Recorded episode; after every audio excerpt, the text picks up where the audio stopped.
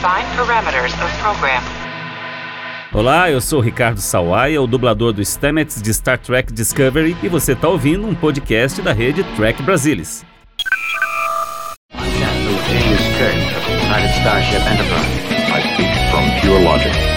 Make it so. You cannot deny me, Cisco. There's coffee in that letter. Where no man has gone before.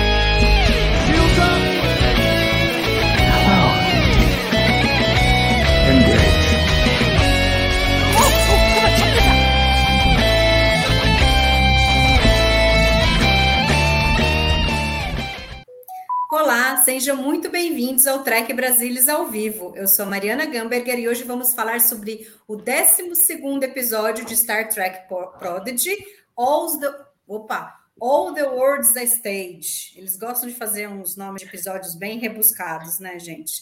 E hoje comigo estão aqui Carlos Santos. Boa noite, Carlão. Boa noite, inédito, né, Mério? Quase que a gente não vem aqui agora, não. Legal falar de Prodigy mais uma vez, com essa turma boa. E ter o Ralph de volta com a gente, aí. Tem pão que eu não estou junto com o Ralph. Legal estar aqui, obrigado pelo convite. Vamos, vamos falar aí sobre, sobre esse episódio bacana aí. E Ralph Pinheiro, seja muito bem-vindo de volta, Ralph. Que bom que você conseguiu estar aqui com a gente de volta no Trek Brasilis ao vivo. É sempre bom a gente ter as opiniões diferentes do pessoal do TB. Todo mundo sempre tem muita coisa boa para contribuir aqui. no chat também pode dar, discutir essa, esse episódio aí, que é uma essência de Star Trek. Sim, é um episódio bem interessante. Eu senti assim que até mais do que o Kobayashi, é, que inclusive foi escrito também pelo Aaron Waltke, né, que escreveu é, esse episódio, que ele é- tem muita coisa da série clássica, né, e ele remete a muita coisa do que é ser Jornada nas Estrelas, do que, que é fazer parte da federação e da frota, o que significa você é, fazer as coisas porque você acredita nelas, né? E, e o paralelo ali entre é, é, muito legal como eles conseguem brincar com, esse, com essas coisas e, e, meio que ensinar algumas coisas no meio do caminho, né? Então, ao fazer o paralelo com os enterprisianos, ou não sei como é, tá a tradução, né, para enterprisers que eles falam, né, desse desse povo que estava ali abandonado nesse planeta e acabou é, pegando assim as coisas da frota por conta de um primeiro contato que teve. E é legal o paralelo que o pessoal tá ali, né, digamos assim, brincando de, de fazer parte da frota e com a própria a própria situação de Dudal e da tripulação da Protostar, né? Agora, Carlão, você sentiu que de repente esse episódio ele faz menos sentido para o público novo que está assistindo por conta das referências e tal? É algo que só mais para frente eles vão realmente compreender essas coisas? Ou ainda assim dá para tirar algumas lições dali com esse paralelo que eles fizeram? Ah, eu achei que eu acho que é, na verdade, eu, eu, tive um pouco de ruído inicialmente na a primeira assistida, por conta de justamente de você começar a identificar muitas coisas que são pertinentes ao cenário de Jornada nas Estrelas, né? A gente vai falar um pouco mais sobre isso. Mas depois eu fiquei pensando em algo que você falou na, na, no nosso último bate-papo, e que ajudou até na minha visão daquele episódio e nesse também.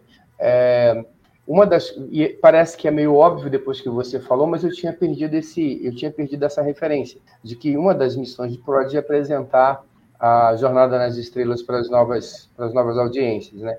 E da maneira como eles fizeram, eu acho interessante porque é, a gente pode imaginar que uma, alguém que assiste esse episódio aqui e que nunca tenha assistido o episódio de Jornada nas Estrelas pode se instigado a ir lá procurar quem era, né, que, que, nave era essa Galileu, quem era o Alferes Garrovic, é, e aí procurar um pouco também do que era a, a, série clássica e conhecer um pouco mais. Então, nesse sentido, e aí agradeço a você pelo, por essa referência que você fez semana passada, porque realmente é importante, porque esse olhar para a Prod, ele é importante. Assim, quando a gente né, é, perde essa referência, acho que a gente perde um pouco da, assim do, do, do, do que a, a, a, proposta do segmento, de dois segmentos de prod da série como um todo.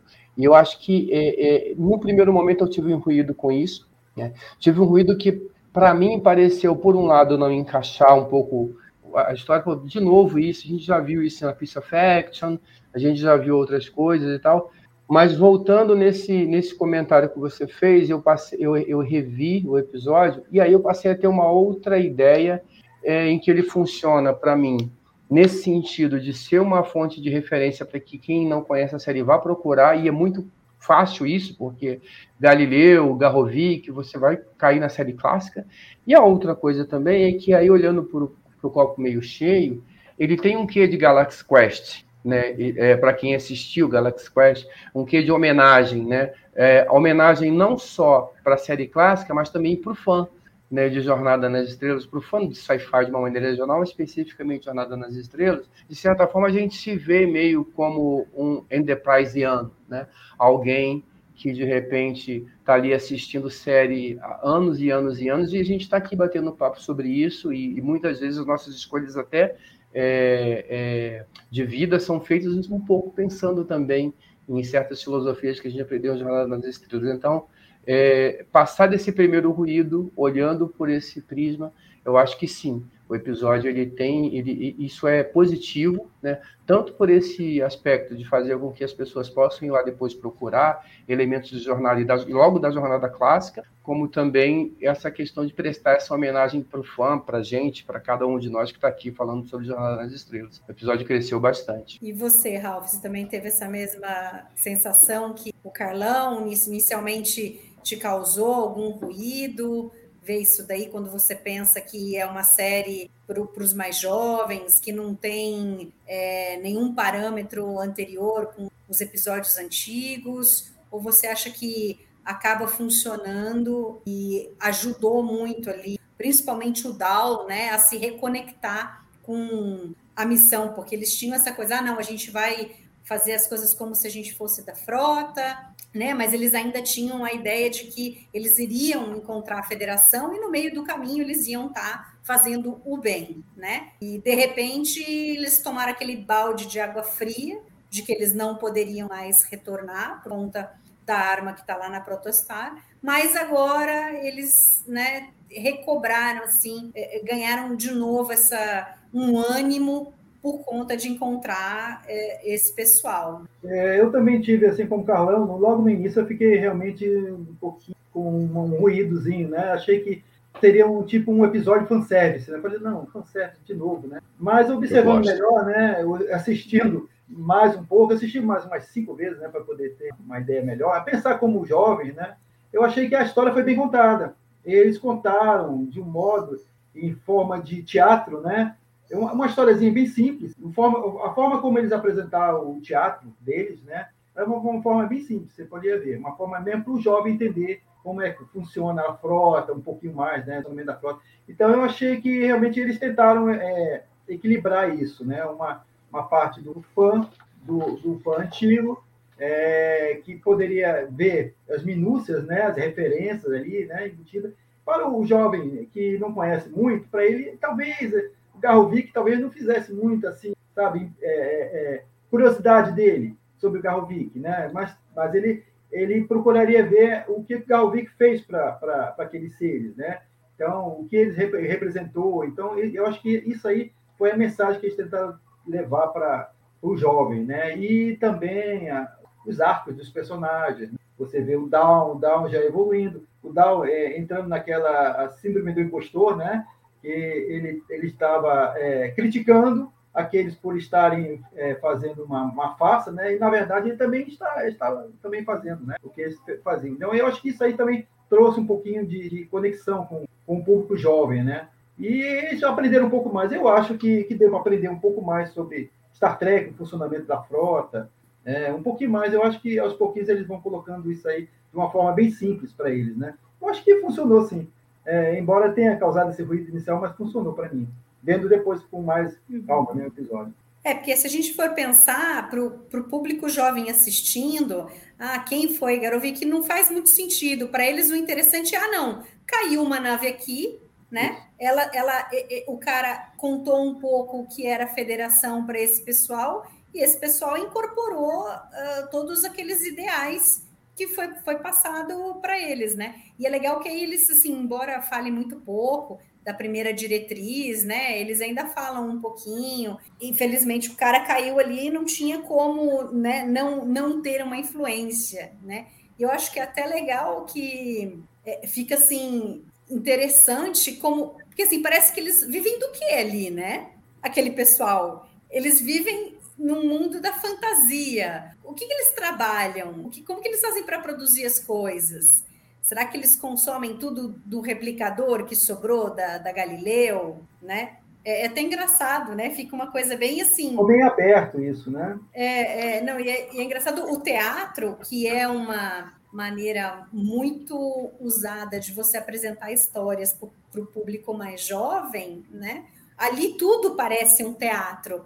Então é engraçado que é o teatro dentro do teatro, é. porque quando eles entram naquele lugar ali e vem as pessoas é, lutando, treinando luta, treinando ali, treinando aqui, isso tudo já parece um teatro. Parece que eles, eles vivem dentro de, de uma bolha de um, né, de um, um é claro conta, que né? é, é, claro que a gente tem uma uma, uma alusão e, e, é, e é uma licença poética, é, mas de novo é, esse tipo de, de argumentos, essa maneira como a história é contada, ela conversa muito com a história, com, como a, a, série clássica contava suas histórias. Né? Você vai pegar a, o próprio A Piece of Action, né, que é um episódio que é muito correlacionado com a, cai lá um, fica lá um livro lá de gangster e você tem toda uma, uma, uma, uma civilização que é construída em torno disso.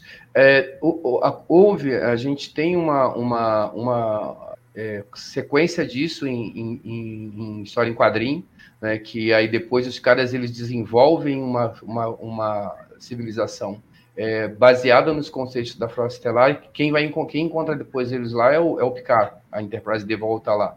Então, assim, é, um, é uma maneira de contar histórias da, da, da série clássica. Acho até, não, se a gente for começar a procurar as referências também, é, o título que você gostou tanto né, é também extraído de, de uma obra de Shakespeare, que era algo comum né, na, na, na série clássica. E eu gostei do título, e, na, e, eu não conhecia na época, né, na, época, ontem, quando eu fui assistir o episódio. E, e eu fui dar uma procurada, né, e, e, aí eu vi isso. E tem um episódio da terceira temporada que eu, que eu gosto muito do título. O título é sensacional.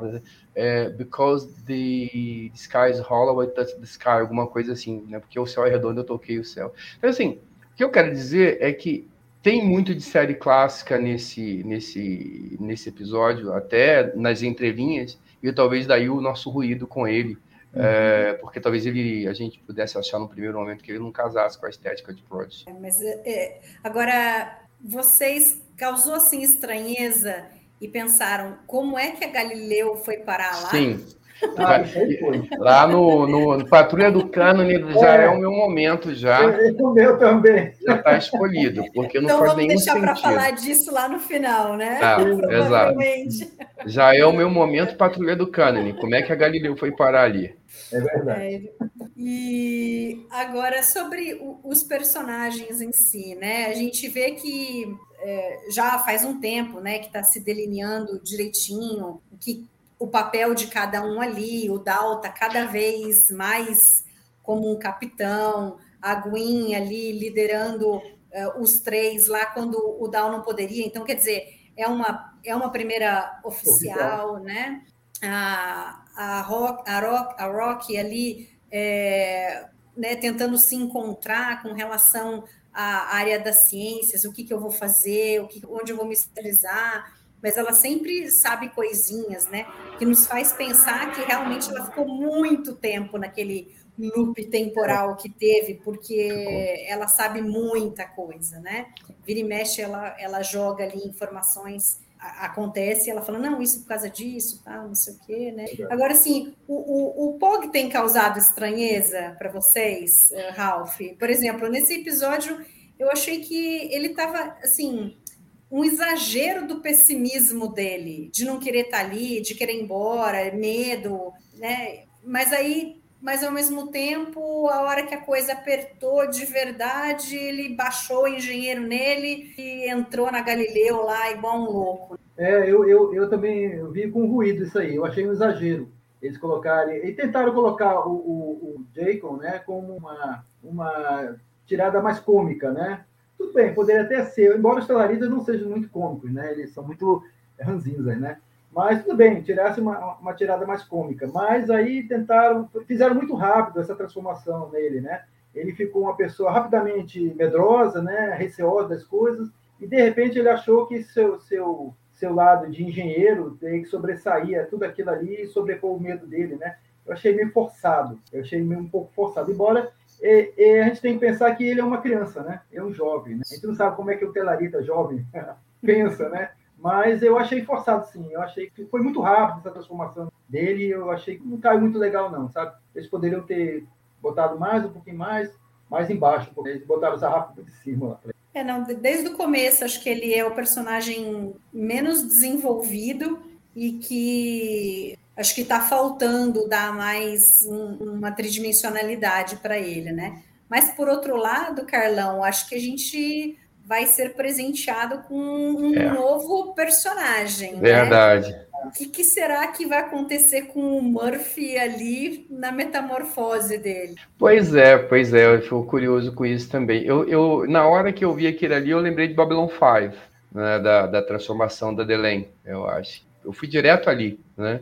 Tem um imã que puxou para lá. É, é, assim, o, ao longo da, da, da, da, dos primeiros episódios, a gente viu é, em diversos momentos é, que o, o, o Murphy ele teve algumas participações importantíssimas em alguns eventos, mas participações pareciam ser totalmente aleatórias, né? Uhum. E, e, e, a gente ficava pensando, mas será que é aleatório mesmo? Né? Porque é muito pontual.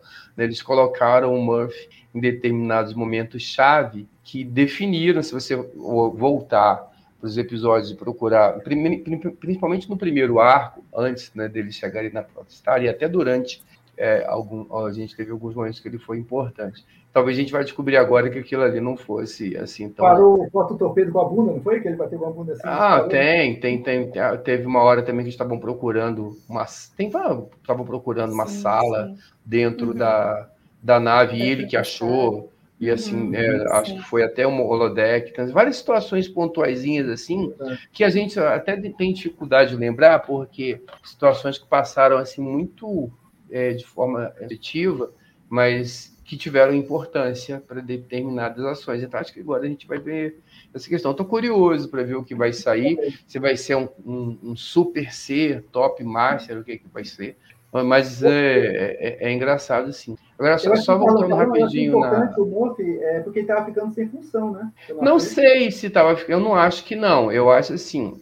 Eu acho que é, essas participações dele, é, pontuais, elas foram importantes, foram engraçadas e, e foram bem colocados. E, e inclusive, é, foi interessante porque ao longo da, da, da, temporada, dos primeiros episódios, foram construindo situações em que você conseguia, por exemplo, a, a, a piada de engolir o phaser num de, num, em um determinado episódio, ou a granada fotônica, uhum. né, permitiu é, que no episódio da Moral Star 2 que eles construíssem aquele plano para poder é, tomar o controle de Taslamora. Então a gente vai vendo que em determinado todas essas coisinhas foram plantadas ali de forma bem pontual e vai e, e então eu, eu achei que foi bem colocado ali. Né? Acho até que melhor que o, que o Jacob, por exemplo, né? porque o Jacob ficou um, um personagem de uma nota só e eu concordo que agora eles, erra, eles, eles erraram a mão.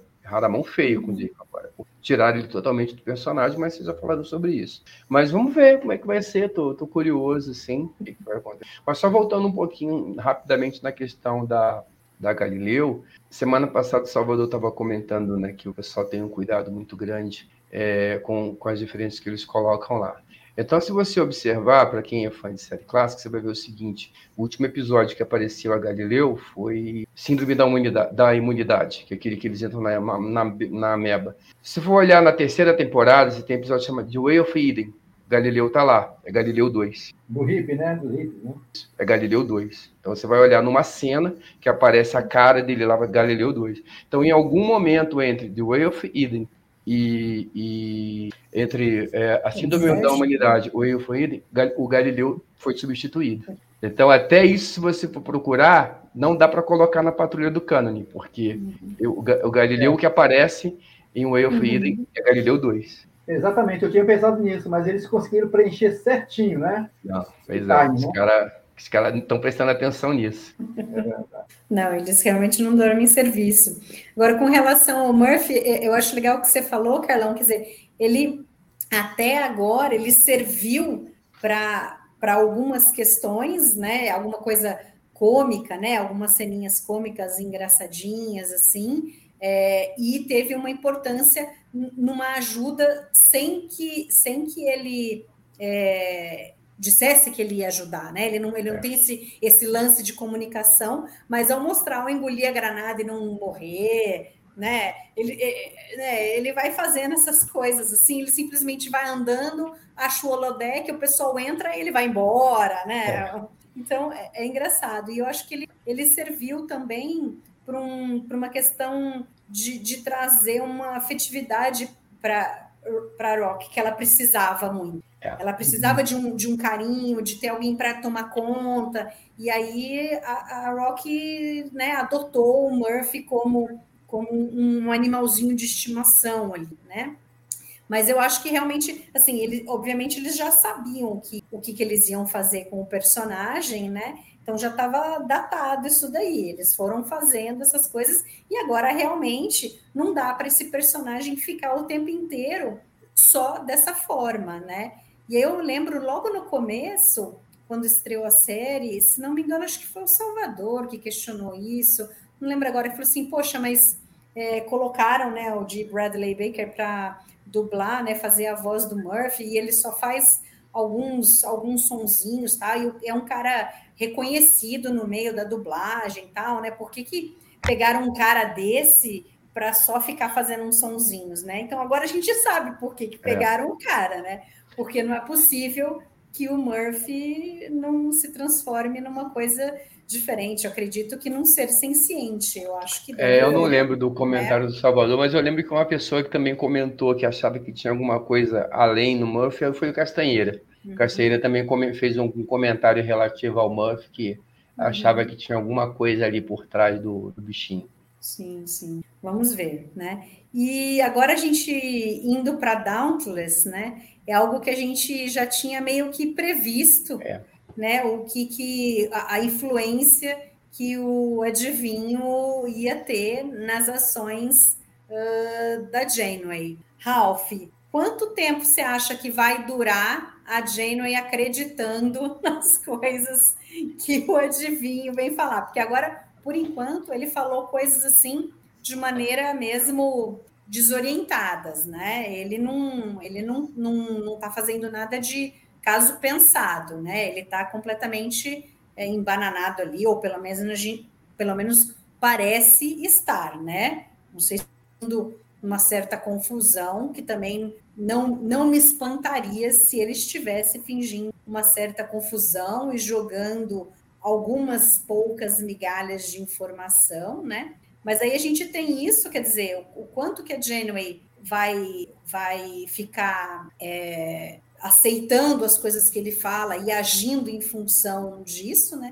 E outra informação interessante que ele falou é que ele teve um encontro com o Chakotay e que eles foram é, sequestrados. O que, que você acha que vem aí em relação a essa parte da história? É, eu, eu não sei qual é a raça dele, qual é a capacidade da raça dele de, de tentar se recuperar nisso, né? É, se ele se recuperar totalmente, eu achei que ficaria um pouco é, desprestigiado os medusianos, né? Porque eles têm, têm a capacidade de tirar totalmente a, a, mente das pessoas, né? E elas ficarem loucas, né? Completamente. Então, eu, eu acho que talvez ele não, não recupere toda a memória, mas talvez ele se recupere alguma coisa que é essencial seja essencial, que ele consiga se lembrar, e aí eu acho que ele vai passar a mentir. Quando ele tiver consciência de algumas partes da memória dele, que ele passe a achar que é, a frota, onde ele está, a nave que ele está, que é, é a parte que é inimiga dele, né? ele vai passar, passar a ter algumas informações meio contraditórias para Jenny. Agora, a Jenny, ela é esperta, né? Ela não, também não vai ficar toda a vida caindo na informação de uma pessoa que ela mal conhece, né? Claro, é, ela está agindo conforme as, as, informações que ela vai pegando, né? Então, ela tem a informação dele e bateu com a informação da, da estação que foi destruída, né? E do, do, do Alferes lá, né? O dele é o Flex, Flex que foi escapou, né? Da, na cápsula de fuga. Então, quer dizer, é a única, a única, formação que ela tem, eu acho que realmente ela tem que se apegar a isso e seguir, né? Agora vamos ver como é que vai ficar essa, esse relacionamento com o Divine, né?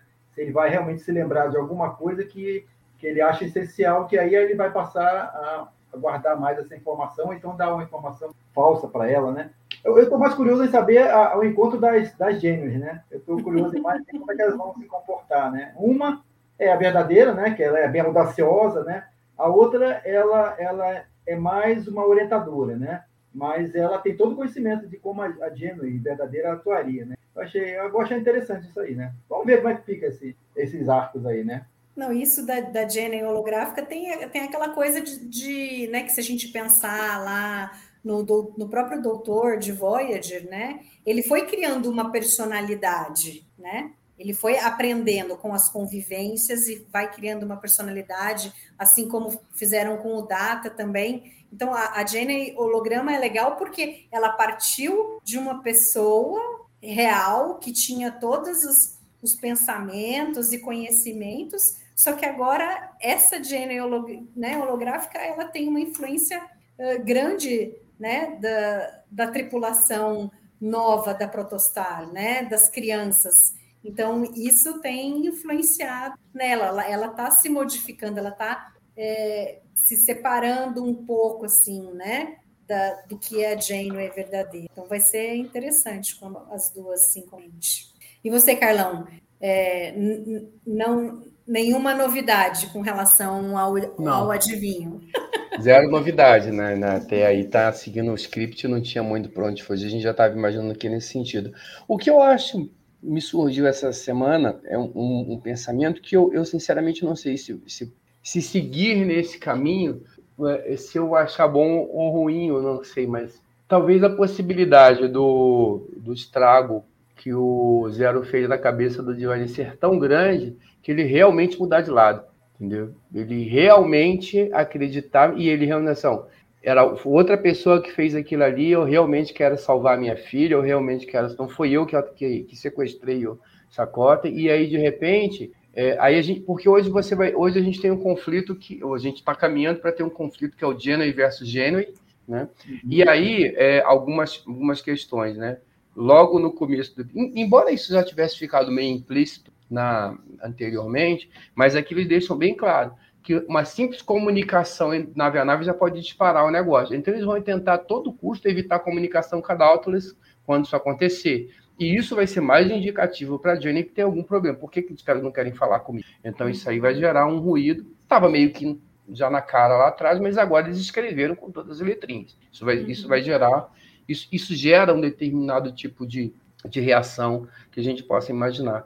Mas eu comecei a pensar nisso. Talvez tenha fritado a ponto da, daquele Diviner é, uhum. malvado, maléfico ter desaparecido e o cara ficar realmente. Porque vai muito de encontro com o que a gente tinha falado duas semanas atrás sobre a possibilidade de redenção do Diviner. Né? Como é que isso pode acontecer? Como é que uma pessoa que é, é, abandonou uma filha, é, ia deixar todo mundo no planeta para morrer, ia explodir a nave para o pessoal morrer no, assim, é, asfixiado e tal. E o cara tá mandando uma arma que vai acabar com uma civilização toda. Como é, como é que o cara se, como é que o cara é, é, é, é gira a chave disso? Pode ser, pode ser. Eu pensei nisso, não sei se vai nessa. Hum. Eu acho que a função dele também não vai muito longa nessa temporada. Eu acho que deve ter a função dele até onde acharem o, o Tchaikovsky, né? Porque só ele que sabe, né? Ninguém mais sabe. Então, mas na verdade, para mim, a questão do Sacote, para mim, ela tá meio que escrita. Assim, ele, ele assim, ele estava lá no futuro, no futuro ele sabe onde a, a Protestar estava, ele volta no passado, encontra a Protestar, sequestra a nave. Esses caras estão lá no planeta lá do, do, do Valnacate, a tripulação querida protestar, porque o, ali o, o, o, o Divaneiro não fez aquilo sozinho. É bem, é bem possível, e aí a gente fica aqui imaginando que, ah, que o, de repente o Divine seja uma voz distoante, talvez não. Talvez ele seja o, a voz que realmente representa o pensamento da, da sociedade, do planeta onde ele veio, e Lá, lá é 50%, na... né? Porque lembra que ele fala que é. metade, metade queria é, abraçar os ideais da federação e Isso. viajar para fora e conhecer uhum. novos mundos, e metade não queria, queria que Exatamente. eles continuassem. E aí isso acabou a... gerando a guerra civil que destruiu o planeta. Exatamente. E eu acho que a origem dessa guerra civil é justamente isso: é o sequestro da, da da tripulação da, da, da, da, da, protestar, esse contato dessas pessoas pode ter causado esse tipo de, de revolução que acabou chegando aonde chegou. Então, eu não estou vendo nada muito diferente, muito para onde fugir disso, não. Tá? A gente tem que lembrar que, lembra naquelas primeiras é, cenas que a Janeway recupera, é, que aí eles descobrem o Dreadnought entrando na ponte da Protostar? Uhum. Né? Então, quer dizer, é, tem tudo a ver ali né, com, com o, o adivinho. Agora a questão é para onde Agora... ele levou, né? Quer dizer, ele levou a tripulação da Protostar para algum lugar, só que agora, na loucura dele, ele não deve saber onde está, né? Dreadnought e a gente não pode. Mais. Não sabemos se não existe.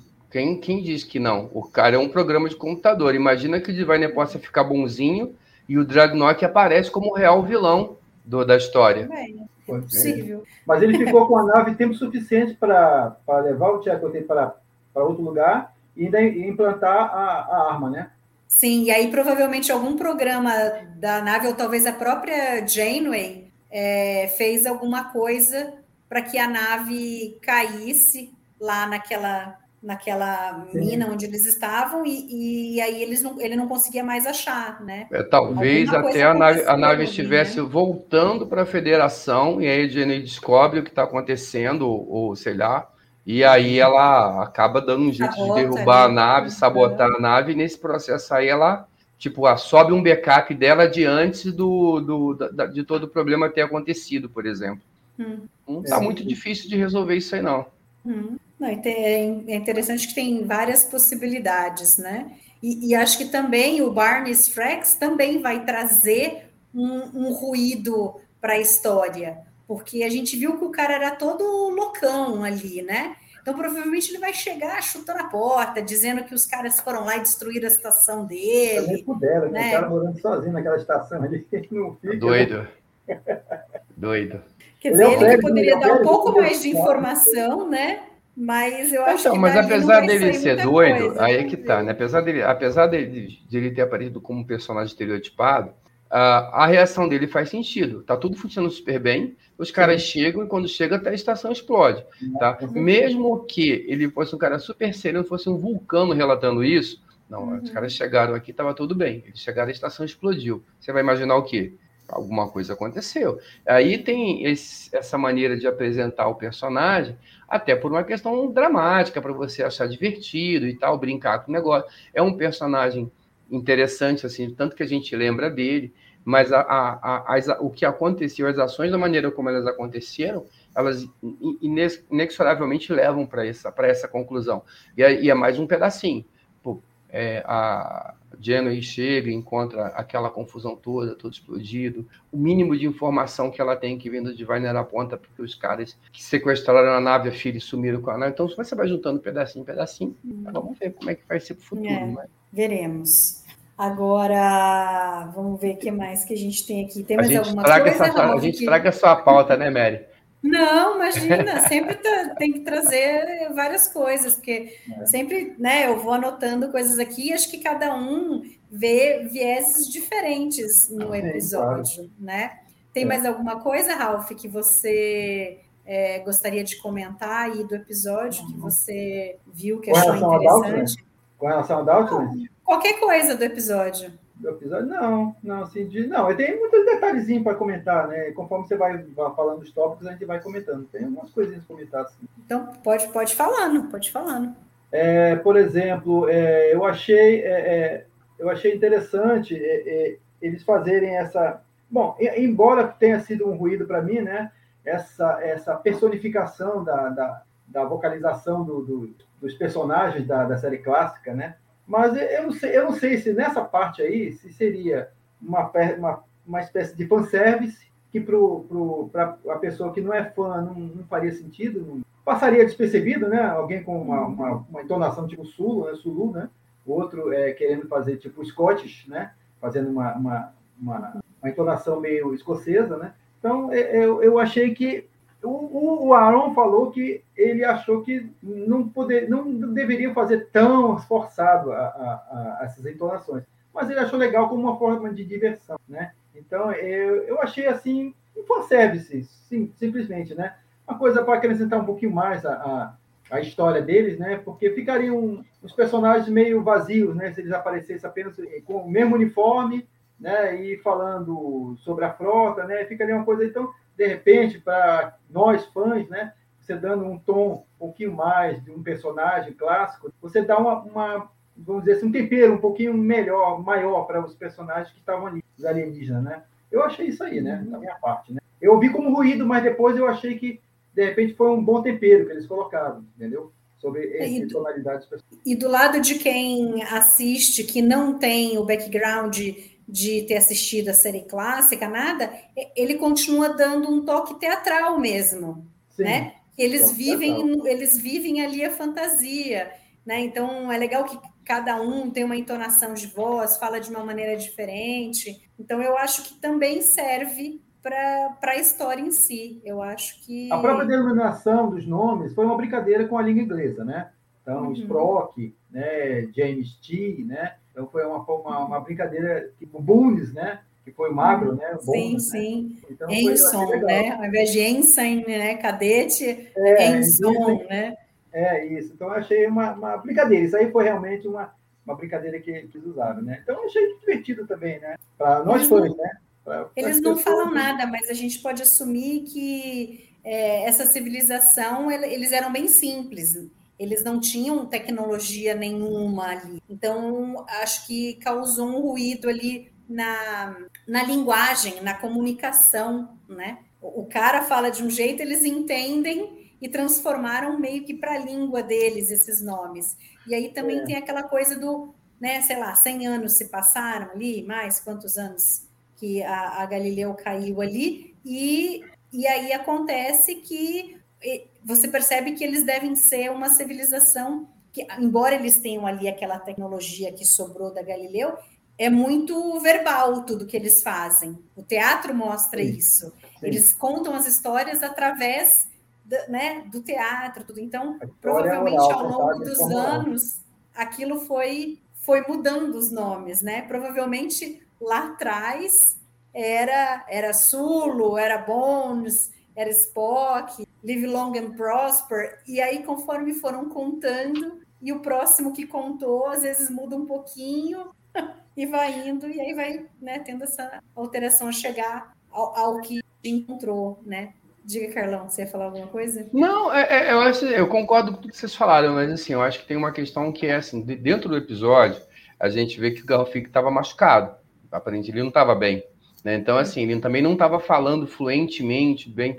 E aí junta tudo isso que vocês falaram. Assim, o cara tá lá meio que falando, sussurrando, passando mal, doente, todo arrebentado, falando para as pessoas que estão ali que não sabem bem o que estão acontecendo e aí você pega esse relato e ao longo dos anos ele vai se transformando e passando ali. Mas é claro que, é, além de, de, de, dessa, eu acho que dessa explicação, a gente pode chamar assim, funcionar, tem a questão também se a gente precisava contar o que, que tinha acontecido. E aí, de novo, vou pegar a fala do, do, do Salvador lá atrás, quando ele falou, eu concordo com ele, que aquela explanação da Jenny falando sobre os Borgs, aquilo ficou muito.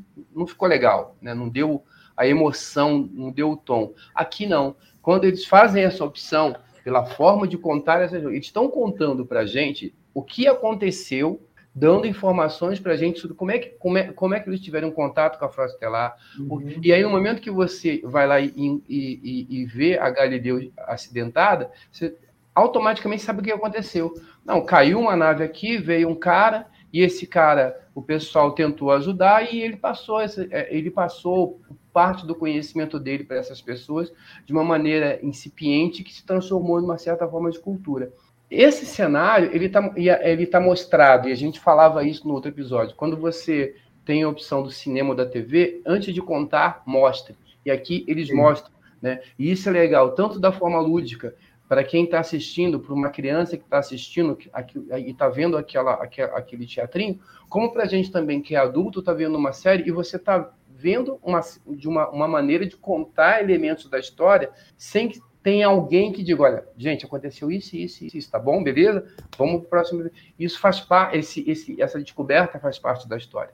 Então, acho que isso também é uma maneira inteligente de escrever o roteiro, de fazer com que isso funcione. Né? É, e além do, e aí tem uma homenagem ao próprio teatro, uma homenagem à própria, à nossa, de novo, é, é, de certa forma, a vida é um palco, né? Estamos aqui há 800 episódios de Star Trek assistindo incansavelmente encenações de pessoas que nunca existiram e nos apaixonando por elas, né? O tempo todo. Então, é, esse pequeno, esse pequeno cenário, essa pequena amostra, embora seja feito ali de uma forma muito simples, ele também conversa com até com a gente mesmo enquanto fã, não só o fã da série clássica que se vê representado quando vê ali uma uma o Galileu, quando ouve falar o nome Garovic, mas quando é, é, encontra é, é esses elementos colocados dessa forma. E uma coisa que eu acho que a gente vai acabar caindo, né, no, no sentido, se vamos dizer, vamos dizer que a gente possa ter encontrar uma moral da história, eu acho que a gente está caminhando, talvez a gente caminhe, e esse episódio talvez tenha dado um pouco dessa, desse, desse sinal, que é, é o, o Dow e toda a equipe da Frota Estelar estão procurando a Frota Estelar. Mas onde é que está a Frota Estelar? A Frota Estelar talvez esteja no que eles estão fazendo, em procurar é, usar o tempo dele, os recursos dele para ajudar outras pessoas, inspirar outras pessoas e serem inspirados por outras pessoas. Né? Talvez eles nunca cheguem à frota estelar da maneira como a gente imagina que eles vão chegar. Talvez eles encontrem a frota estelar fazendo exatamente o que eles estão fazendo. Quer dizer, eu estou viajando demais no, no, episódio, mas eu acho que esse episódio, eu acho que ele, ele dá margem para várias interpretações. Provavelmente muitas estarão erradas, é, e, mas acho que quando você tem um, um, uma história que permite que você tenha tantas interpretações assim, é sinal de que a história era, era pelo menos para mim, era boa. Né? Então eu vejo essa questão do teatro nessa linha também. É a fala do Dr. Bom, né, para o Dal. Ah, Exato. Eu, eu sei que, né, porque o Dal fica ali falando as coisinhas meio que como se eles não entendessem que eles estavam simplesmente representando é. uma coisa e toda meio capenga, né? Aí ele fala: não, a gente tem consciência de que a gente tem falhas, que a gente a gente age com o pouco de informação que a gente teve, a gente não tem muita informação, mas não é porque a gente não tem uma nave que a gente não possa querer viver, né, com com os preceitos da, da federação, né? Exatamente. E aí é, isso é muito bom porque é a hora que dá o clique no DAO de que é exatamente isso que eles estão fazendo, né? Era o que ele precisava para ver, não, vale a pena, a gente não está fazendo essas coisas só para chegar na federação, a gente está fazendo essas coisas, a gente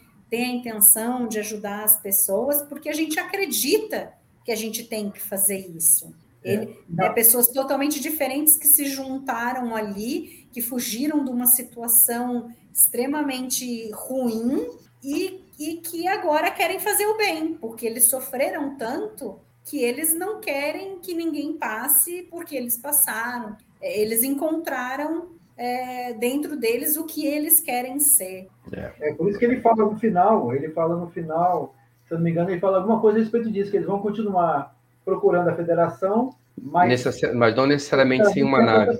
É, é eles não precisam da protestar para chegar na federação, Isso aí. né?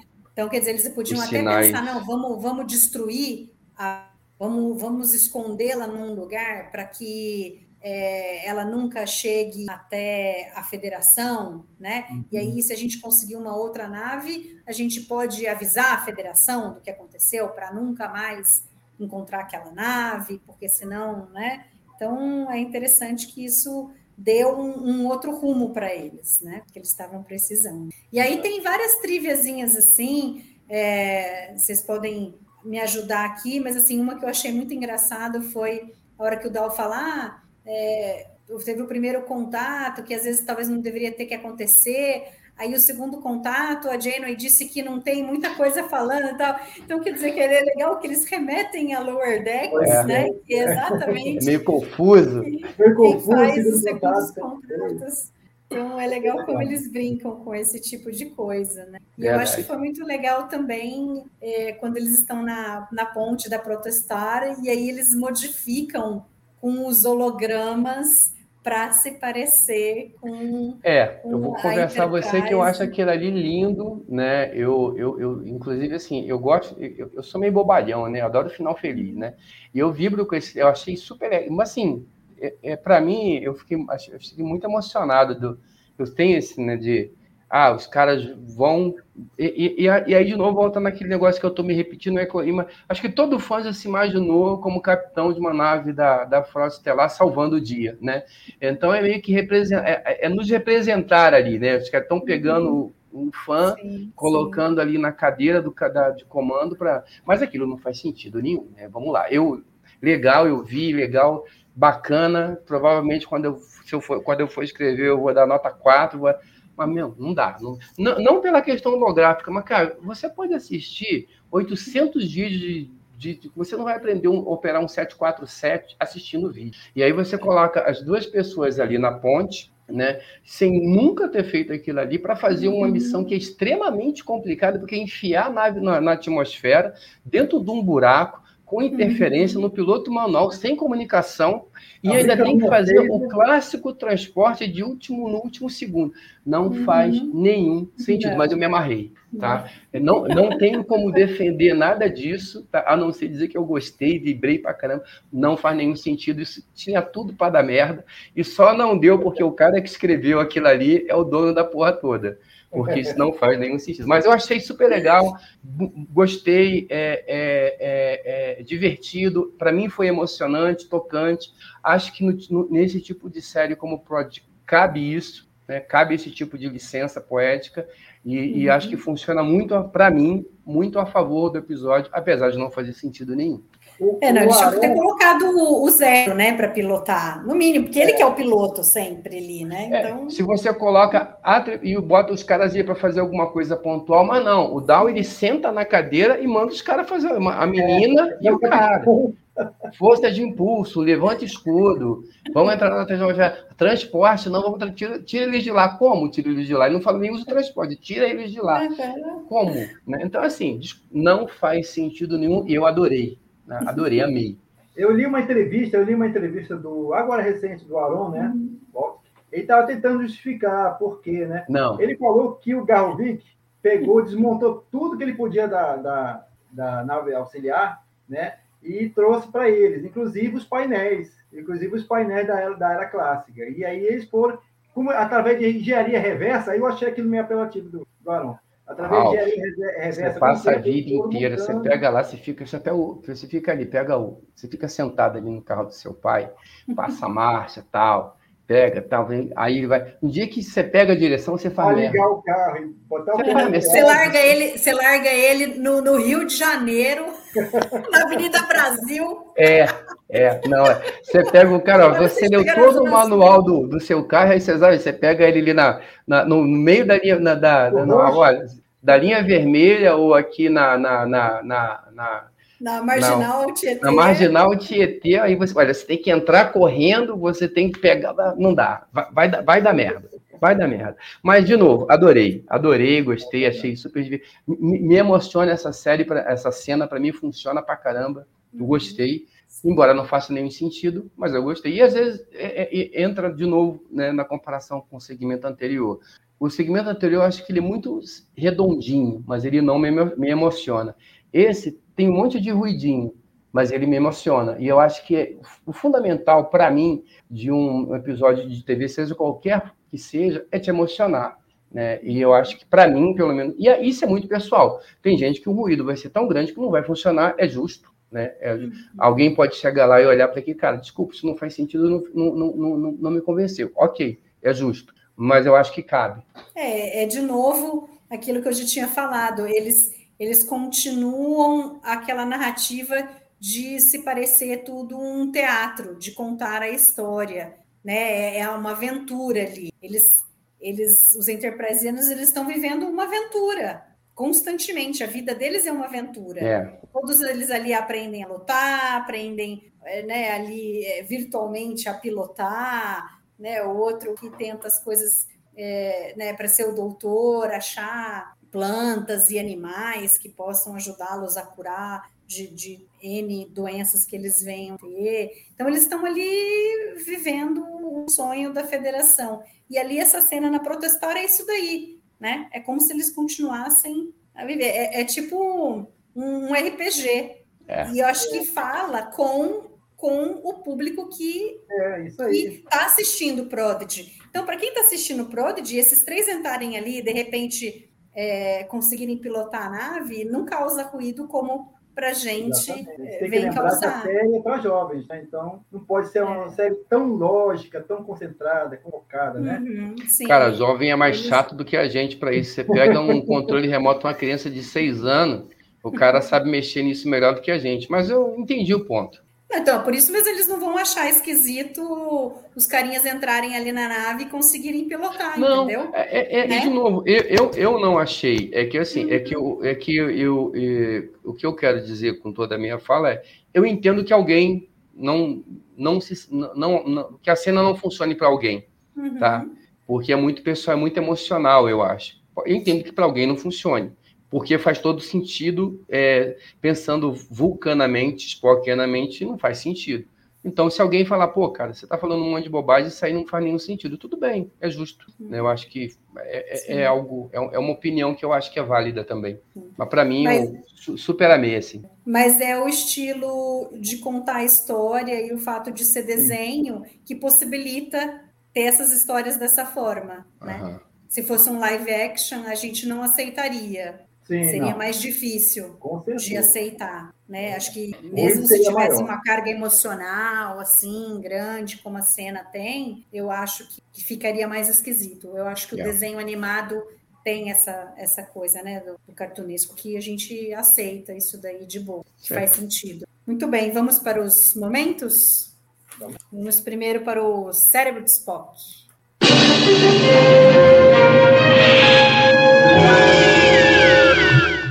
Carlão, tem algum cérebro de Spock? Não, eu, eu, eu, eu, vou roubar no jogo, assim. Eu não acho que tenha nenhum cérebro de Spock, não. O que eu acho que é o grande cérebro do Spock é o que fizeram com, com, com o Jacob. Tá? Eu acho que eles, assim, é, é, retorceram demais o personagem. E, e aí, talvez seja a grande coisa que não funciona para mim nesse episódio porque forçaram uma barra para mostrar um perfil que ele nunca teve, e aí eu acho que é complicado quando você pega um personagem e ele tem um perfil ao longo de, mesmo que, ah, tudo bem, ele não foi muito desenvolvido, mas a gente tinha mais ou menos uma ideia do que é.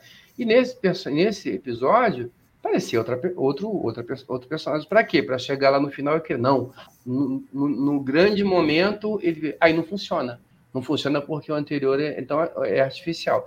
Então, acho que foge um pouco do que é o momento cérebro de Spock, né? mas se alguma coisa que tenha criado ruído para mim foi isso, foi isso que fizeram com o Jacob. E você, Raul? exatamente, eu também pensei a mesma coisa. É, a, essa Jacob ficou uma coisa realmente que criou um ruído, um ruído grande. Não chega a ser um cérebro de Spock, né?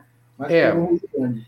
Né? Agora, tem umas coisinhas que eu também eu não, eu não sei se vocês perceberam, se tem alguma resposta para isso, mas ele também me criou um ruído do tipo, o, o Dow, ele, ele ficou doente, né? E por que não transportaram ele para protestar? É, tem, é, mas assim, faz, faz sentido, né? Porque, em tese, ele teria mais recursos a bordo da nave do que ali embaixo, é. É um, é um, é um bom ponto. Primeiro, achando que poderia ser uma, uma coisa, um vírus que a protestar poderia não... não... Na, mas, assim, na, na verdade, as únicas pessoas que poderiam estar infectadas já estavam no planeta. A Jenny não poderia. Não, tem, não, tinha a Rock, mas ela desceu, aí pronto. É. Será que a interferência é, é, a, a protestar conseguia mandar o sinal para transportar lá para baixo mas aí por conta da interferência não estava conseguindo transportar para Não, cima. mas aí não Isso foram é, isso, é, isso, é, isso é possível, mas não, não foi, não, não foi Ah, não, porque pelo depois menos. eles vão, eles vão antes de pegá-los. pô, Era só mais, era só mais na é. caverna que realmente. E além do que, até nessa linha do que o Ralph está falando, e, e é um- e é um bom ponto isso que o Ralph levanta, Uhum. tem uma outra questão. Por que, que só o Dal e a menina ficaram doentes? Todo mundo teve contato com ela ali, aquele pessoal, e só ele que ficou doente. Os outros É, não ele- ficaram. Ele tocou nela no início, que daí ela ainda Mas o, tava- outro, mas o outro camarada lá também, também tocou, né? É. E, e É, tal. Então, assim, aí a gente pode imaginar, no caso do- do- do- dos tripulantes da, da Protestar, a gente pode imaginar como são espécies diferentes, que eles têm reações diferentes à, à- à contaminação, tudo bem. Mas a população de lá, o, o médico é o primeiro a tocar nela. Ele está Uhum. tocando nela para poder. Então, isso gera um ruidinho também. Mas vai lá, vai, passa. Uhum. É, outra, outra coisa que me deixou também um pouquinho com ruído foi a rapidez com que o Zero eh, ele conseguiu fazer o Ah, mas isso aí eu, eu, eu- eu concordo com você, mas é para dar um Star Trek. É. Cara, os caras em, tá ca- 45, o episódio tem Eles são 45 minutos, 23 em 44, minutos.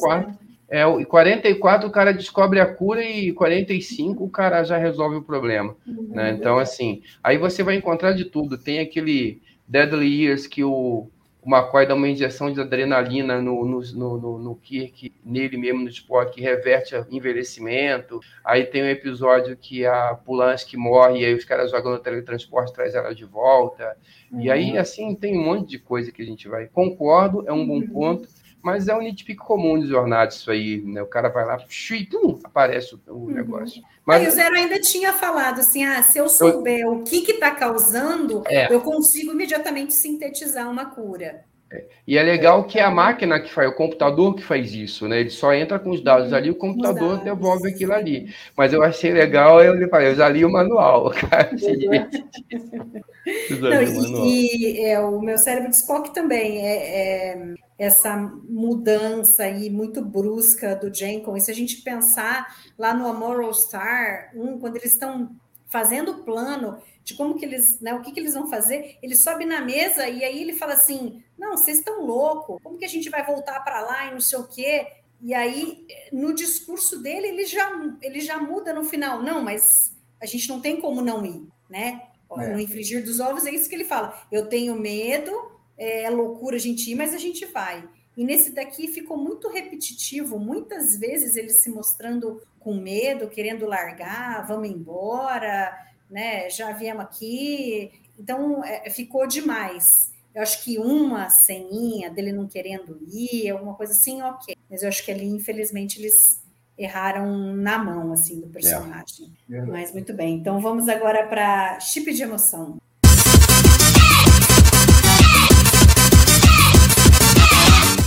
Vamos começar agora com o Ralph. Olha, é, deixa me ver, o chip de emoção, para mim, seria esse, essa, essa cena que o Carlão contou aí, que foi a, a chegada do- dos enderprasianos na Protostar, né? E na hora que eles chegaram, né? E ficaram vislumbrados com toda aquele tecnologia, né? Então, era o sonho da vida deles, né?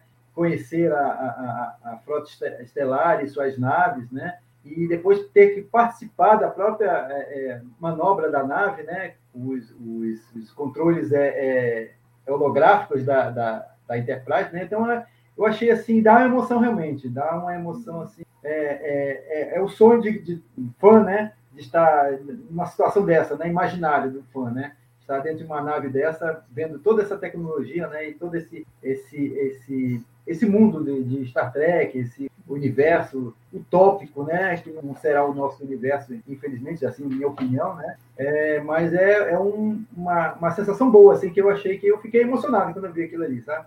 Eles entrando e resolvendo tudo, e no final a nave descendo, e Uhum. o pessoal aplaudindo, né? Eu achei bacana, toda aquela, aquela cena, achei bem interessante. Então, esse seria meu chip de, de emoção. E você, Carlão? Ah, isso aí. Isso aí é arrebenta, né? É bem legal por tudo isso que o, que o, que o Ralph falou. E eu- toda a sequência, que é absolut, deliciosamente absurda, né? E, acho que a gente tem que se dar essa licença, a gente não pode. Pô, você quer ver se você quer ver o negócio real, vai ver um documentário. Entendeu? Então, assim, é, é série de TV, não é um documentário. Mas para escolher. E aí, assim, toda essa série, mas. Toda essa cena, mas. A cena que eles chegam, né? E, e aí aqueles, aqueles, aquelas pessoas que subiram a bordo, daí são recebidos ali como heróis, assim. Eu acho que tem uma representatividade grande ali para mim também. Então, para escolher um frame, eu escolheria esse. Né? A hora que eles chegam e o cara coloca a menina no colo e, né, e eles participaram daquilo ali, eles são reconhecidos, né? Uhum. pelos pares também é, tendo como tendo participado daquilo. Eu achei bem legal. É porque os três representaram todos os outros ali. Exatamente. Né? E, e, é legal que, que os outros que ficaram se sentiram como se eles tivessem ido também.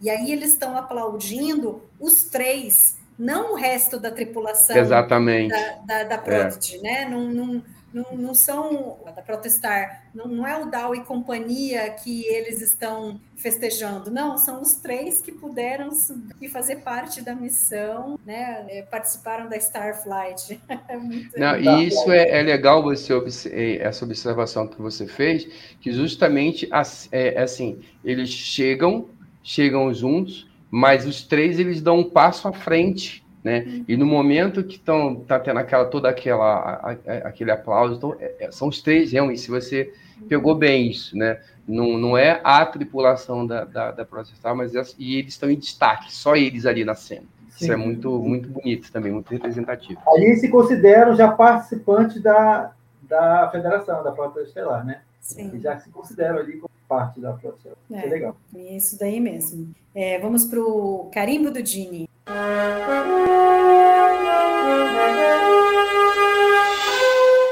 E aí, Carlão, qual que é o seu carimbo do Dini? Eu acho que essa percepção, e não é um é, meio intangível, de que a, a, a frota estelar é um conceito, né? E não um, uma nave, não um lugar, é, não um ponto no espaço. Até porque para a gente, que, como o Ralf falou, estamos, estamos aqui distante dessa realidade, embora não façamos parte da Frota eu tenho certeza de cada um de nós, as pessoas que estão com a gente aqui no chat até essa hora, todo mundo que se considera fã de jornada, leva alguma coisa da mensagem para a sua vida, né?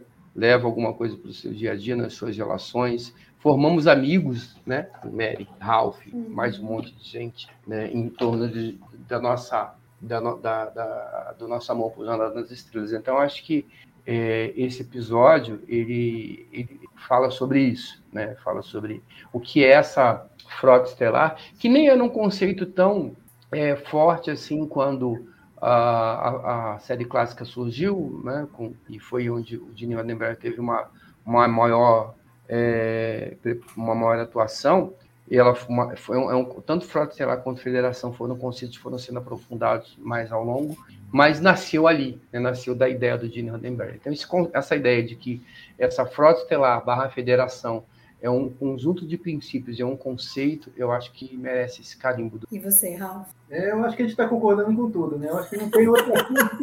é, bom, é bom discordar, cara. Discordar é bom a gente não tem de onde tirar. Realmente é, é essa frase do, do Dr. Bulls, né, que ele fala, né, que precisa de uma nave para é, para representar, é diz, é, é, você não precisa de uma nave para acreditar naquilo que, ela, que, que a frota representa. Porque, na, na, verdade, você não precisa estar na frota estelar para acreditar nos ideais que ela representa. Então, eu, eu acho que isso é, aí é basicamente é o, é o que Star Trek significa, né?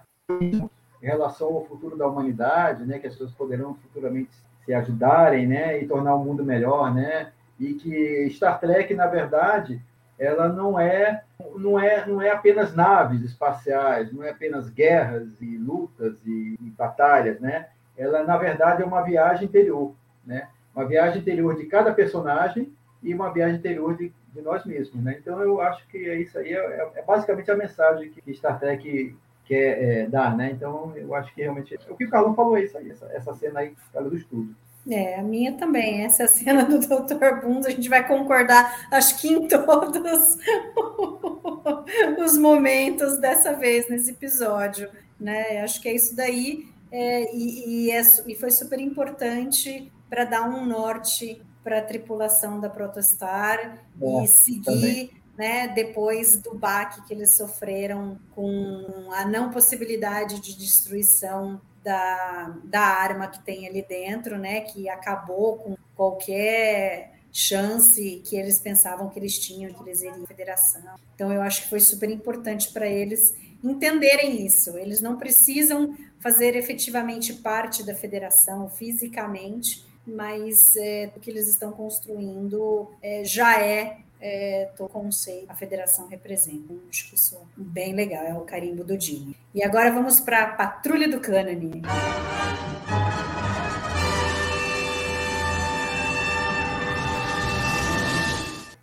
Bom, acho que, acho que vai dar, acho que vai dar três iguais agora. Você vai concordar de novo também. É, Raul, o que, Raul, que a Galileu estava fazendo ali? Ninguém vai conseguir explicar, não, não meu só a Galileu, a Enterprise, né? Porque é. o quanto que ele, que a Galileu percorreu sozinha da Enterprise até chegar nesse planeta. Então, aí vamos lá. Se a gente for, aí a coisa piora, né? Se a gente é, fica pior ainda, porque se, eu nem sei o que é pior. Se a gente pegar esse recorte que eu tinha comentado, você vai pegar, olha, série clássica. Galileu em Síndrome da Imunidade, depois Galileu 2 em Way of Eden. Então, assim, nesse a gente pode assumir, com alguma relativa é, taxa de acerto, de que esse sumiço da Galileu e do Garrovic foi nesse período. Tá? Porque a gente pode imaginar que perdemos a Galileu aqui e ela foi substituída pela Galileu 2. Nesse período, a Enterprise não foi parar no quadrante dela, entendeu? Assim, se teve essa história, não foi contada, tá? A gente pensando que o que é cânone é o que está em tela, e essa é a patrulha é do cânone em tela, a Enterprise nunca foi ao quadrante delta, pelo menos não nesse período. Então, é pior ainda, porque a Galileu chegou lá sozinha, então, assim, já não faria sentido para a Enterprise indo para lá. Se a Enterprise foi, quebrou o cânone de vez, porque não está esse lugar nenhum. Então ela, teoricamente, tem que ter ido sozinha pelas próprias pernas, o que também é outro absurdo. Não tem porque ela está ali. Ah, vamos imaginar que, por exemplo, sei lá, a, a nave foi abduzida por uma outra supernave, não sei das quantas, o caramba 4, mas não é isso que está no, no, no, log do Garrovic. Né? Caíram, ele foi lá para tentar ajudar, caiu, tentar ajudar os caras e tal, e aconteceu, em momento nenhum no log deixa a, a, a, a impressão, como, por exemplo, alguma coisa que aconteceu em Voices de 37, por exemplo, que os caras foram transportados por uma raça, não sei das quantas, para um planeta no uhum. quadrante dela. Não está escrito isso. Então, assim, não faz de, uma, de maneira nenhuma faz sentido. E se a gente for olhar para o cânone, nesse período, e aí, partindo dessa, dessa premissa, Galileu 1, Galileu 2, nesse período, a Enterprise não foi para o quadrante Delta a Galileu tem que ter chegado ali sozinho. Não faz sentido. Ralph, o que, que, você acha? Você ficou satisfeito um pouco com a explicação do Aaron Waltke sobre como que a Galileu não. foi parar lá? Não, ele, ele, ele, ele, ele admitiu, ele presumiu né, que, que o, como o, o Império Romulano se esfacelou, a, a Federação expandiu seus domínios para o quadrante, o quadrante beta, que é onde fica a fronteira com o Império Romulano. Então, na verdade, esse planeta está no quadrante beta, ele não está no quadrante delta. Por que razão, eu não sei. Mas ele está no quadrante beta, já passou, já saiu do quadrante delta. Então, eu, eu imagino que lá, é, aquela, aquela, aquele local onde estava o, o, adivinho, né, era bem na fronteira do, do, do quadrante delta, né? é longe pra caramba, Ralph. Eu sei que é, pô, mas eu sei que é. é.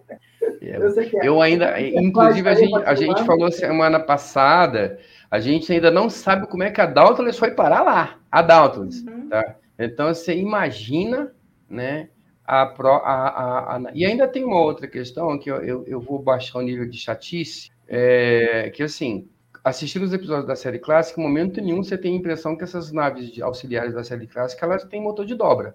Tá? A impressão que dá é que elas só trafegam e elas só tra trabalham em força de impulso. Eu vou fazer aqui. Ah, mas as na série, na série tá ali de enfeite. O motor de impulsozinho lá tal.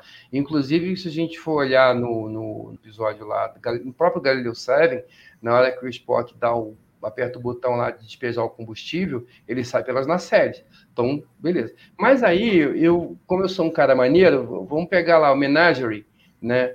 Que o Kirk vai com o Comodoro atrás da Enterprise numa nave auxiliar. Se ela não tivesse força de, de dobra, ela não ia passar nem, perto de chegar é. perto da Enterprise e, ele, e, eles chegam. E chega uma hora que eles têm que voltar, porque senão ele não vai alcançar pela velocidade. Alcançar. Então, vou, vou dar o benefício da dúvida. Eu vou aceitar que esses troços têm, têm, têm força, tem um motor de dobra ali, embora eu nunca tenha, não, não conseguiria provar, mas vou aceitar. Agora, não faz sentido nenhum essa nave tá Mesmo. E aí, desculpa, até assim, beleza, é, mesmo com toda a explicação, mas tem uma coisa que aí, assim, é princípio, é o seguinte: princípio, para mim, pode não ser para outra pessoa. Um episódio de TV, uma série de, de um filme de cinema, ele tem que se resolver dentro do episódio ou dentro da própria série. Se você precisa pegar elemento de uma ah, de uma história, não sei das quantas, de uma escola de quadrinho, isso significa que o episódio está errado, tá? Então, ah, o cara explicou, não interessa. Isso tem que estar tá dentro da do, do episódio. Se não está, está errado. Então ele pode explicar o que ele quiser.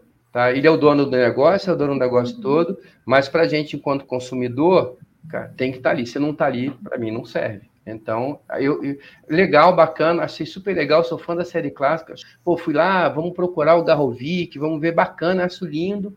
Quero ver mais episódios assim, mas não faz sentido. É, ele não precisava estar perto, ele podia simplesmente dizer no log dele, né, no personal log, assim, algo do tipo, ah, eu encontrei uma anomalia que me jogou não sei quantos coisas. Mas o problema é que eles não querem isso. A explicação do Aaron dizendo que esse planeta está ali meio que ao sul do quadrante beta, é, beta e ao norte do Império Romulano, perto da zona neutra, é porque eles já anunciaram dizendo que eles vão encontrar Klingons e Romulanos. Então, quer dizer, eles Sim. estão trazendo a Protostar para perto do, né, da, da área, assim, né, que a gente já conhece do universo, né, do, até eles chegarem no quadrante alfa, né, e porque eles, a ideia deles é apresentar a jornada nas estrelas. Então, para isso, eles têm que ir apresentando todas as raças, tudo. Mas, é, mas, mas assim, realmente fica ruim isso, porque podia, né, de repente, podia dizer que não, eles usaram um motor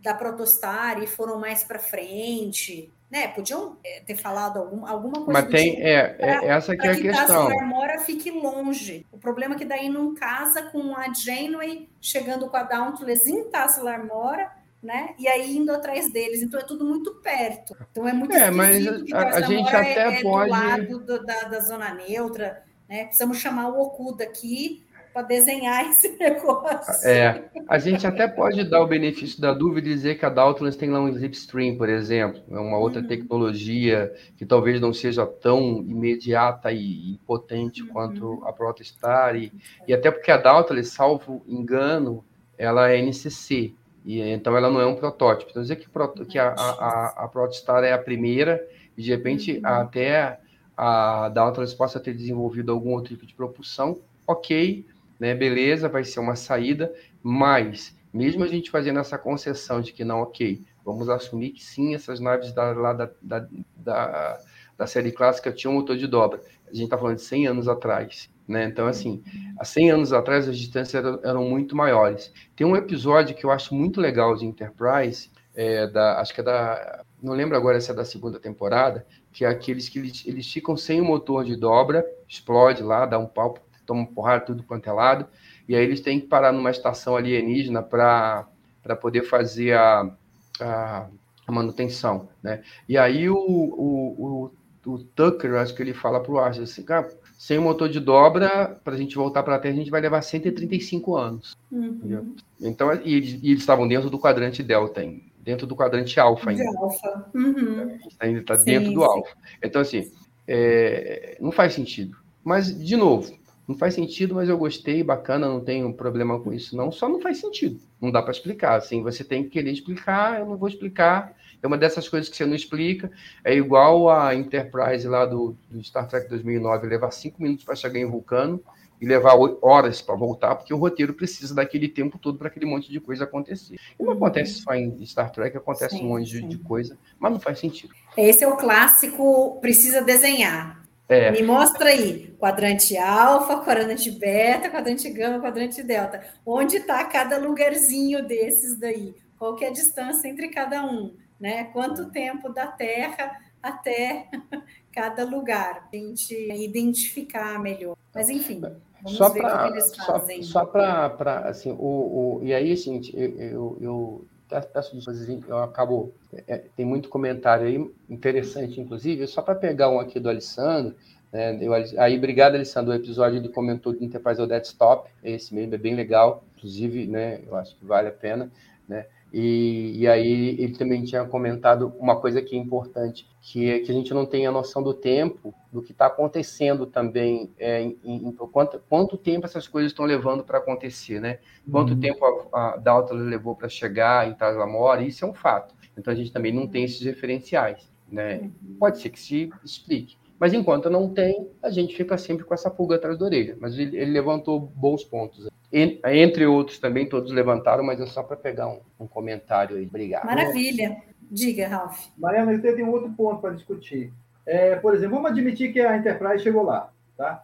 Agora, uma coisa que me causou ruído foi a própria missão do Garrovi. Você é, é, é ir para uma, uma, missão dessa, para uma, uma, uma, civilização pré-dobra, com aquela primeira diretriz, né? É, que o próprio Garrovic falou que eles não queriam interferir. Né, na, mas por que que Garrovic foi liberado para ir lá? Um, um red shirt, um alferes, para guiar uma, uma nave auxiliar para resolver algum problema lá numa civilização pré-dobra. Achei estranho. É, mas de repente a ideia é, é... assim, tem um, episódio da Nova Geração que é da sétima temporada, esse danado, que o Data vai para um planeta porque tem alguma coisa da federação que cai no planeta e, vai, e, tá, e, e pode ser prejudicial para essa população que não, também é predominante. É um oficial da frota, é alguém experiente. Que, que também é predominante. Mas né? assim, eu quero dizer é que eles podem ter mandado alguém para lá para descobrir alguma coisa parecida, e a ideia não era ter contato, e aconteceu o um acidente, tá? É, isso, é um, isso é uma questão. A questão do Galovic, para mim, é, é, é, aí é muito mais a intenção dos caras de colocarem um, um elemento real da, da série clássica uhum. ali. Né? É isso. Né? E aí, assim, a gente. E quando você coloca o Garovic, é, é um nome, mas é um nome que tem cara, tem, é um personagem, você fã de, de, de, da, de, da Star Trek, da série clássica, vai conseguir se conectar com ele.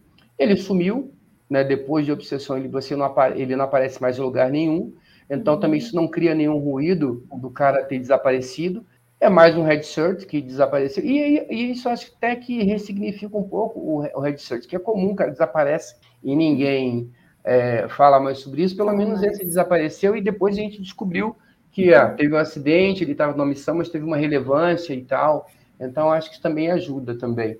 O Arão é, então, disse isso, né? Que é, era, era a intenção, porque era um red shirt, né? É. E seria, desapareceria, né? Então aí o Kirk mandou fazer uma busca, não achou, então vamos embora. Tá? Só que aí ele foi um red shirt, ele falou para dar uma volta por cima do red shirt, é um red shirt que virou um herói para para uma civilização. Então, não, eu, e, e, e, na verdade, o Garrovic, ele tem uma outra questão, aí a, gente, aí a gente vai entrar no terreno de série clássica, por quê?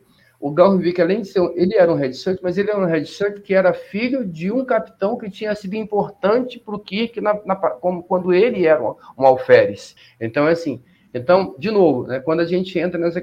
Se, se a pessoa que não está assistindo, ela, ela começar a puxar o fio, não, eu tô, tô curioso. Vamos ver que, quem é esse. Ele vai lá, ele vai ver o Garrovic, aí ele vai ver que o, que o Garrovic era, era filho do capitão Garrovic, que era o, o, oficial do Kirk, que era o oficial que resgatou o Kirk lá em codos do episódio é, é, o, A Consciência do Rei. Entendeu? Então você vai puxando. Se a, se a pessoa tiver curiosidade, desse Galileu aí, e Garrovic, ela vai puxar um fio que vai levar ela lá para a consciência do EI, da segunda temporada de. Agora eu estou na dúvida se é a segunda, é, acho que é a primeira temporada da série clássica, que é um episódio legal. Então, acho que, além da questão da homenagem e tal, ele também ajuda nessa questão que a Mary brilhantemente colocou semana passada e que eu tinha esquecido, que é esse papel de Prodigy de dar uma direção e um caminho para quem quer, através de Prodigy, conhecer outras coisas de jornada.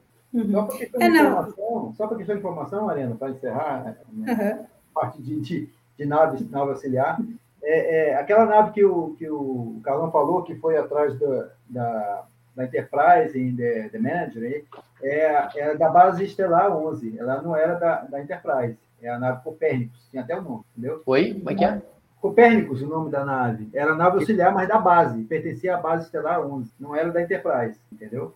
Não entendi. É, porque quando, quando você vê... A, ah, não, não, não, sim, sim. Mas o que eu quero dizer é que, para mim, eu, eu, eu quero achar uma justificativa para dizer que aquele não, não me atrapalha, Raul. Eu quero, eu quero acreditar que aquelas, aquelas naves têm motor de dobra.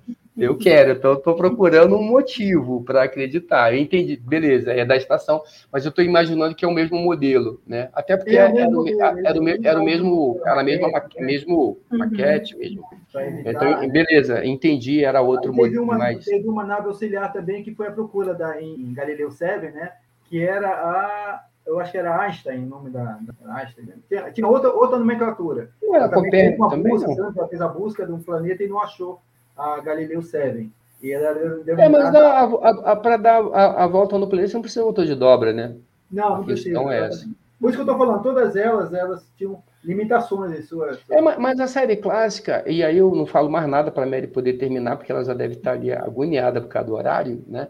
Mas a, a, a série clássica, a gente. Aí eu mesmo vou, vou dar um tiro no pé, você não pode levar muito a sério, porque nesse sentido, porque as coisas eram muito ainda incipientes e nós eh, tem um episódio, por exemplo, que é um episódio clássico, é, que é o Balance of Terror, que o Scott diz com todas as letras que as naves romulanas não têm não tem, não tem força de dobra, só força de impulso. Se inviabiliza contar a história. Não tem como você sair de Rômulos e chegar uhum. no quadrante de Havaí. Não tem como, uhum. não dá. Sim, né? é. Então, assim, é, é, aí a gente faz de conta que não ouviu e vida que segue. É por isso uhum. que eu não sou um cara que sigo o cânone. Se você for seguir o cânone, ferrou, né? Uhum. Mary, é. vamos botar no mudo aqui, ó. Não falo mais nada, tô no mudo, hein? Tá bom. Não, só só para finalizar isso daí que você falou, Ralph, eu acho que, é, tirando a questão do local físico, de onde fica esse planeta, eu acho que da questão da missão, é, né, eu, eu, pelo que o Aaron disse, né, eu acho que faz sentido, quer dizer, ele, ele saiu ali para fazer uma missão com a Galileu, e aí a gente pode imaginar que era só para, por exemplo, só para eles identificaram que era uma civilização ah, pré-dobra, só para fazer uma, uma, assim, verificar ali, ouvir, ver como eles vivem tal. Só que daí ele acabou acidentando, e aí, como, como caiu né, no planeta e teve a interferência a Enterprise não conseguiu comunicar e saber o que tinha acontecido, deu, né? Deve, procurou, procurou, procurou, não achou, e aí deram ele como, né? É, sumido em, em, em, ação, né? E, e aí foram embora e largaram o coitado lá, entendeu? E nunca mais souberam do que aconteceu com ele. Então, isso em si, eu acho que a gente pode, embora a gente esteja trabalhando para o roteiro, né? Criando criando, uh, preenchendo as lacunas, mas assim, é, em Prodigy é, é menos problemático isso, porque são 23 minutos, né? Não dá para os caras explicarem tintim por tintim. Eu acho que o importante ali era o cara caiu, não importa quem, quem fosse, né? Mas uhum. era um, um alferes da frota, caiu ali e ele, é, é, a civilização ali passou a viver tudo baseado na, naquelas informações que eles é, tiveram ali do, do alferes. Então, eu acho que isso, isso é ok. Mas a, a nossa discussão aí do, da patrulha do cânone, eu acho que a gente vai perdurar por um bom tempo, né? É, isso daí em, em relação a Prodigy, que realmente não está claro a posição é, de Tarso Lamora no quadrante delta, por onde eles estão percorrendo, como é que agora eles estão indo em direção ao quadrante beta, né? E o quão longe eles estão de todas as coisas. Agora eles vão estar perto da zona neutra. É. Enfim, é, é. isso daí não, não cai muito, não cai muito bem quando a gente pega as outras. Se a gente pensar só em Prodigy, beleza. Eles estão passeando por aí, estão encontrando coisas e estão mostrando para o pessoal mais jovem ou quem nunca conheceu Jornada nas Estrelas, tudo que tem, as raças, né? Que eu acho que é fundamental e né? É muito importante. Acho que Prodigy é, é importantíssimo para o que vem para frente, para a manutenção da franquia, né? Não dá para a gente ficar só uns caras de 40, 50, 60 anos assistindo a série. Eu acho que você precisa renovar, e é o que a gente vem falando que Star Wars vem fazendo, né? Porque Star Wars também é da década de 60, os filmes década de 70. E agora eles criaram, né, um monte de coisa e os, os desenhos animados estão é, aí para isso, né? Não é à toa que tem Clone Wars e etc. Porque a garotadazinha nova está assistindo e aí assiste o, o, os filmes, né? E se apaixona pelo universo e continua alimentando que você tenha outras coisas. Né? Então, acho que Prodigy tem esse papel importante de trazer o, o pessoal mais novo para começar a assistir, para que a gente possibilite a gente ter outras muitas séries de Jornada nas Estrelas. Mas muito bom. Essa foi a discussão então sobre All the World's a Stage. A gente volta semana que vem. Queria agradecer a presença do Ralph e do Carlão. Carlão, semana que vem com certeza está aí. De novo. Vou ter cota, gente, para falar. A Marisa falou aqui nos bastidores que eu vou ter cota, que é para o negócio acabar na hora. Não, falei nada não. E semana que vem, não vou dar spoiler, não, tem fotos já do próximo episódio na, na página do Trek Brasilis. Se você não se importa com spoilers, vai lá, dá uma olhada, porque é bem interessante. Eu não vou comentar nada, mas a gente a gente vai falar sobre isso semana. Muito obrigada, obrigada a você que ficou nos ouvindo até agora. Um abraço e é, até a próxima. James Kirk United Starship Enterprise. I speak from pure logic. Make it so, Nabor. You cannot deny me, Cisco. There's coffee in that letter. Where no man has gone before.